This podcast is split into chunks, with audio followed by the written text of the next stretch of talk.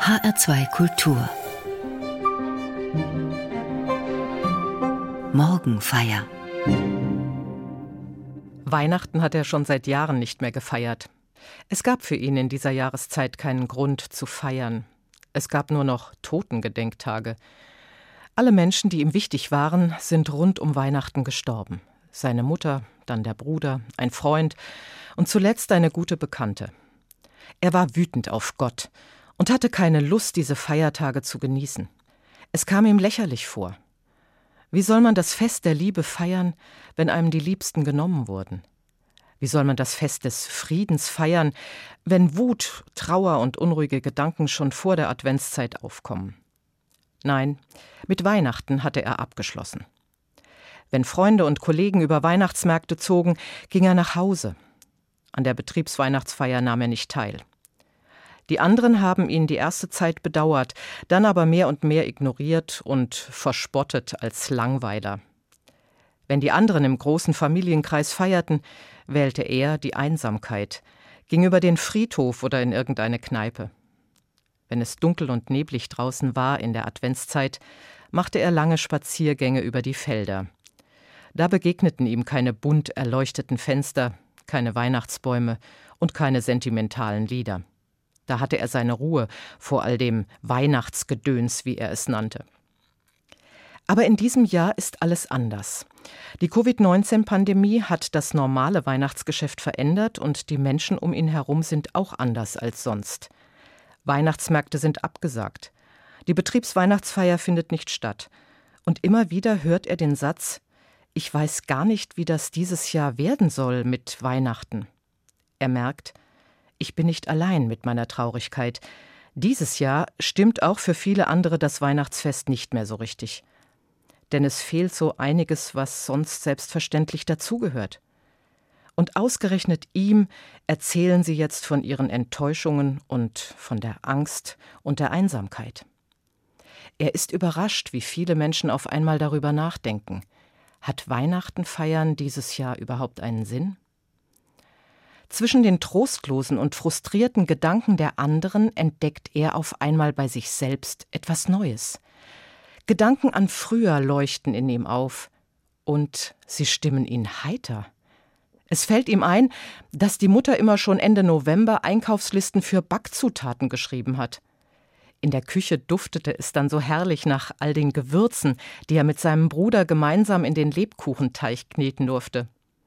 Und es wurde immer diese eine Kassette mit Weihnachtsliedern abgespielt, während sie den Teig mit Ausstechförmchen bearbeiteten. O du fröhliche Weihnachtszeit. Sie hatten nur diese eine Weihnachtskassette, und die wurde dann immer wieder rumgedreht und nochmal gespielt. Mutter war mit den Backblechen beschäftigt, schimpfte, wenn die Jungs zu viel Mehl auf und unter dem Tisch verteilten, oder wenn sie sich stritten um das Lieblingsförmchen. Es war das Förmchen mit dem Umriss einer Eisenbahnlok gewesen. Das fiel ihm jetzt wieder ein. Und manchmal zog Mutter fluchend ein Backblech aus dem Ofen, wenn wieder mal was angebrannt war. So richtig friedlich ging's damals auch nicht zu, dachte er und wunderte sich, dass er bei diesem Gedanken jetzt schmunzeln musste.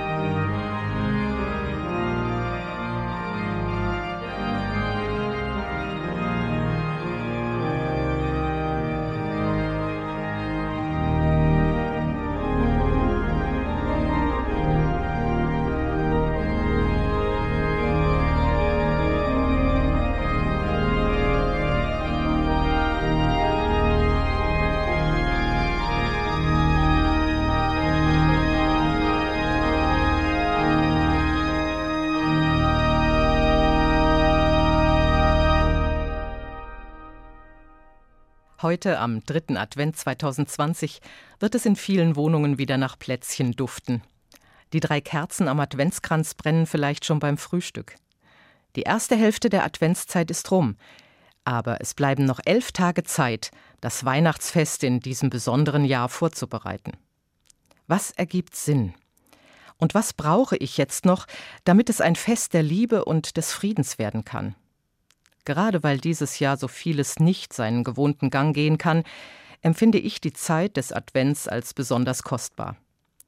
Wie kann ich Kontakte pflegen über Abstände hinweg? Wie kann sich Freude ausbreiten, trotz aller Bedrohungen? Mir sind Weihnachtskarten dieses Jahr besonders wichtig. Da versuche ich mit liebevollen Worten auszudrücken, was sonst mit einer Umarmung gesagt werden kann den einen oder anderen Weihnachtsbrief mal wieder mit der Hand schreiben, um damit eine besondere Freude zu machen? Warum nicht? Und ich weiß, dass viele in diesen Tagen Päckchen packen oder schon gepackt haben für einen Menschen, den sie sonst besucht hätten, im Altenheim oder im Krankenhaus. Wer mehr Zeit hat als andere, kann die verbleibenden elf Tage bis Weihnachten noch bewusst nutzen zum Hinhören und Zuhören, was andere beschäftigt, es gibt viele, die sich gerade jetzt über einen Anruf und ein Telefongespräch freuen. Ich kann mal alles Nervige und Anstrengende innerlich beiseite legen und gute Gedanken denken. Ich kann schöne Erinnerungen wie einen kostbaren Schatz aus meinem Gedächtnis hervorholen und mit anderen teilen. Ich finde das tröstlich in einer Zeit, in der wir nicht wissen, was noch alles auf uns zukommt. Die Adventszeit 2020 lässt mich aber auch noch einmal ganz neu hinhören auf die alten Lieder und Texte, mit denen sich Menschen vor uns auf das Weihnachtsfest vorbereitet haben. Sie kannten Krieg, Pest und Cholera, aber sie hörten nicht auf, Weihnachten zu feiern. Sie haben gelitten unter Hunger und Kälte. Viele haben erlebt, dass ihre Kinder früh starben. Aber sie haben nicht aufgehört zu singen, zum Beispiel dieses Adventslied. Wie soll ich dich empfangen und wie begegne ich dir, o aller Welt Verlangen, o meiner Seele Zier? O Jesu, Jesu, setze mir selbst die Fackel bei, damit, was dich ergötze, mir kund und wissend sei. Paul Gerhardt hat dieses Adventslied gedichtet. Der Text aus dem 17. Jahrhundert klingt für mich fremd und vertraut zugleich. Und dieses Jahr fällt mir auf, er beginnt mit einer Frage. Heute würde ich vielleicht so formulieren, wo finde ich dich, Gott? Wie kann ich mit dir in Kontakt kommen? Die alten Adventslieder sagen von dir, Gott, du bist die Kraft der Liebe und des Friedens, nach der sich alle Welt sehnt. Du willst meine Seele schön und lebendig machen. Wie spüre ich etwas davon? Musik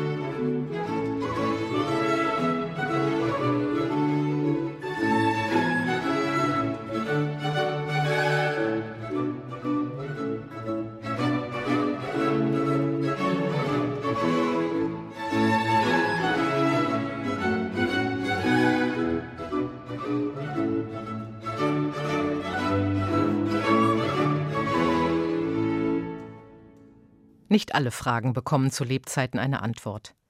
Aber auch mit ungelösten Fragen kann man sich immer wieder an Gott wenden oder an einen Menschen des Vertrauens. Vielleicht gibt es dabei Neues zu entdecken.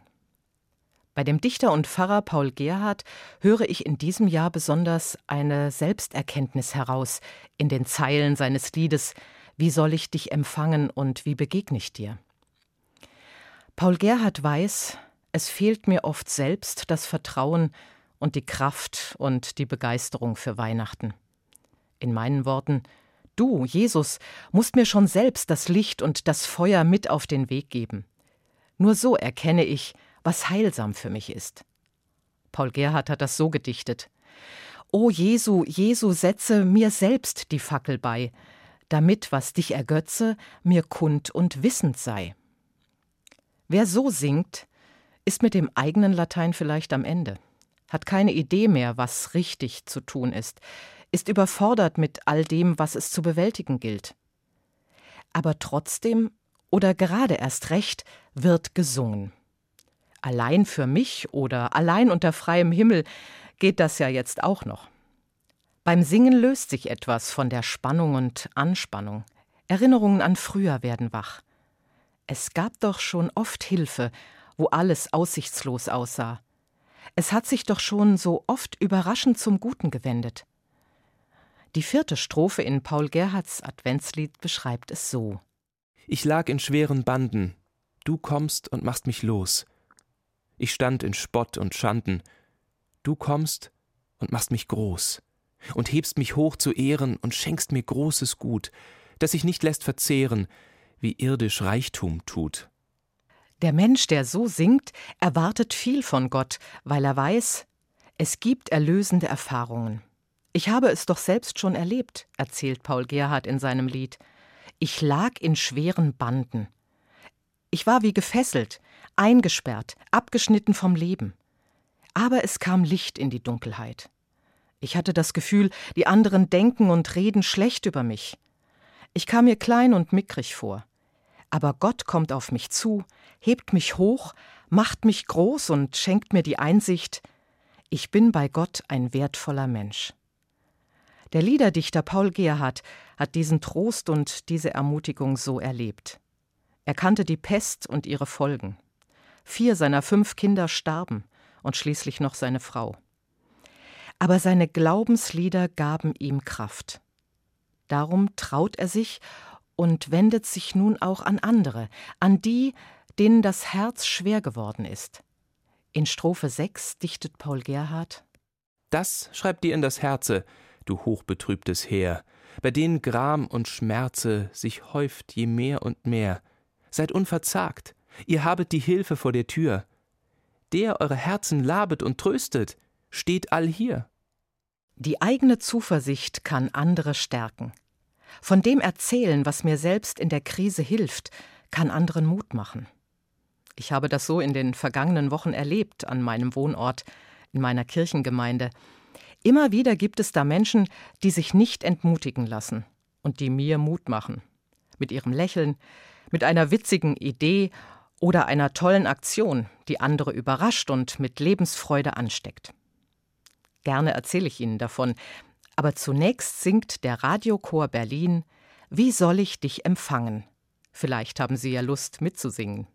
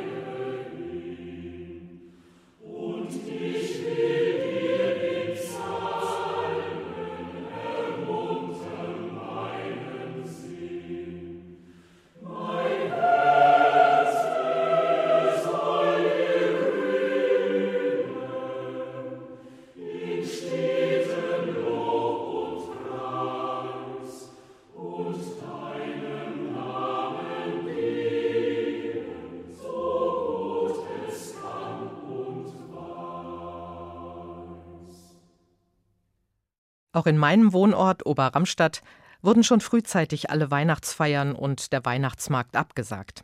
Das fehlt. Das ist eine große Lücke. Aber schon Ende September bekam ich einen Brief von einer Frau aus dem ökumenischen Arbeitskreis hier am Ort. Sie schrieb Die Adventszeit 2020 wird anders werden, als wir es gewohnt sind. Vieles wird nicht stattfinden können. Die Frau wollte es nicht einfach dabei bewenden lassen. Sie schrieb von einer Idee. Ein lebendiger Adventskalender. Und fügte gleich hinzu, ich weiß, diese Idee ist nicht neu, aber hier bei uns gab es das noch nicht. Was haltet ihr davon?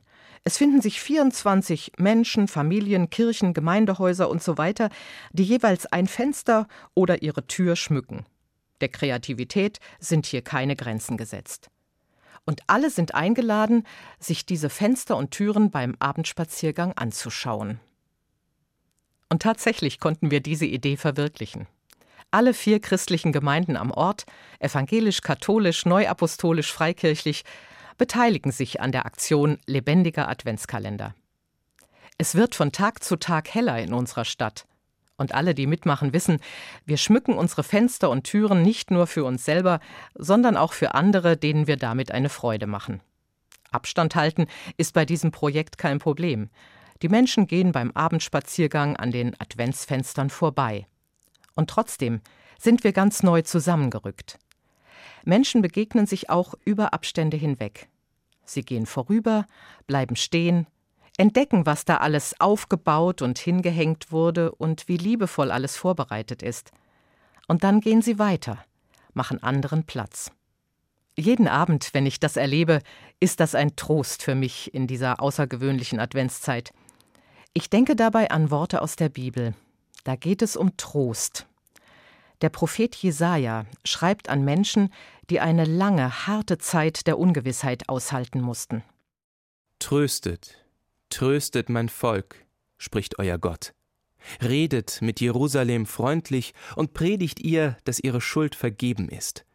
Unsere Gottheit gibt den Müden Kraft und den Ohnmächtigen vermehrt sie die Stärke. Die auf Gott hoffen, gewinnen neue Kraft. Sie steigen auf mit Flügeln wie Adler. Sie laufen und werden nicht matt. Sie gehen und werden nicht müde. Ein Jugendlicher sagte zu mir neulich, seitdem wir jetzt überall Mund-Nasenschutz tragen müssen, bin ich ganz bewusst zu allen Menschen freundlich, die ich treffe. Weil man ja kein Lächeln mehr sieht, muss man es doch wenigstens hören. Und deshalb versuche ich, freundlich mit allen zu reden. Recht hat er, denke ich, und staune wieder mal, über was sich ein 14-Jähriger Gedanken macht. Und irgendwie klingen seine Sätze in meinen Ohren wie dieses Prophetenwort. Tröstet, tröstet mein Volk, spricht euer Gott, und redet freundlich mit den Menschen der Stadt.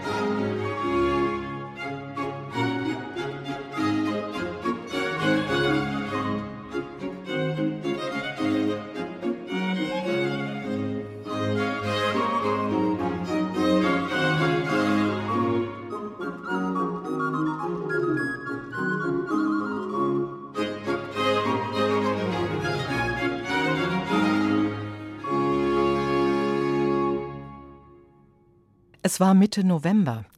Die Sonne schien warm. Da traf ich den Mann, der schon seit langem nicht mehr Weihnachten feiert. Zu viele geliebte Menschen sind ihm rund um die Weihnachtstage verstorben in den letzten Jahren. Wir kamen ins Gespräch. Er erzählte mir seine Geschichte. Dass er nicht weiß, warum er das Fest der Liebe feiern soll, wenn ihm die Liebsten fehlen und in ihm nur Trauer und Wut ist. Er wusste, dass ich Pfarrerin bin und fragte mich am Ende ein bisschen vorsichtig Verstehen Sie jetzt, warum ich wütend auf Gott bin und keine Lust mehr habe, Weihnachten zu feiern? Wir standen mit Abstand zueinander, aber ich hatte das Gefühl, der Abstand zwischen uns füllte sich mit Wärme und Vertrauen. Ja, ich verstehe Sie gut, habe ich geantwortet. Und ebenfalls ein bisschen vorsichtig sagte ich zu ihm Vielleicht hat Jesus der Gekreuzigte Sie begleitet in den letzten Jahren. Da haben Sie gelitten, waren verlassen und sogar verspottet von anderen Menschen, die nicht verstanden haben, warum sie beim Weihnachtenfeiern nicht mitmachen. Der Mann schaute mich fragend an. Darum habe ich weitergesprochen. Aber nun ist die Zeit gekommen, in der Sie gefragt sind. Ihre Kollegen kommen in diesem Corona-Jahr zu Ihnen und erzählen Ihnen von Angst und Einsamkeit. Sie haben eine Erfahrung, die andere nicht haben. Und vielleicht kommt auch für Sie wieder die Zeit, in der Sie das Kind in der Krippe neu entdecken können. Denn es ist die menschliche Gestalt Gottes. Es ist das Kind, aus dem später der erwachsene Jesus wird, der gelitten hat, verlassen und verspottet wurde. Der darum weiß, wie das ist, wenn man trauert und Schweres zu tragen hat. Der Mann schaute mich verwundert an. Darum sagte ich noch Ich glaube, Sie können sich jetzt schon darüber freuen, dass Sie in diesem Jahr für viele traurige und enttäuschte Menschen der richtige Ansprechpartner sind. Meinen Sie wirklich? fragte er ungläubig. Na klar, ganz sicher, antwortete ich. Wir haben uns verabschiedet mit einer leichten Verneigung, und er ging weiter. Seine Schritte kamen mir kraftvoll vor, obwohl sein Schatten lang war in der Nachmittagssonne.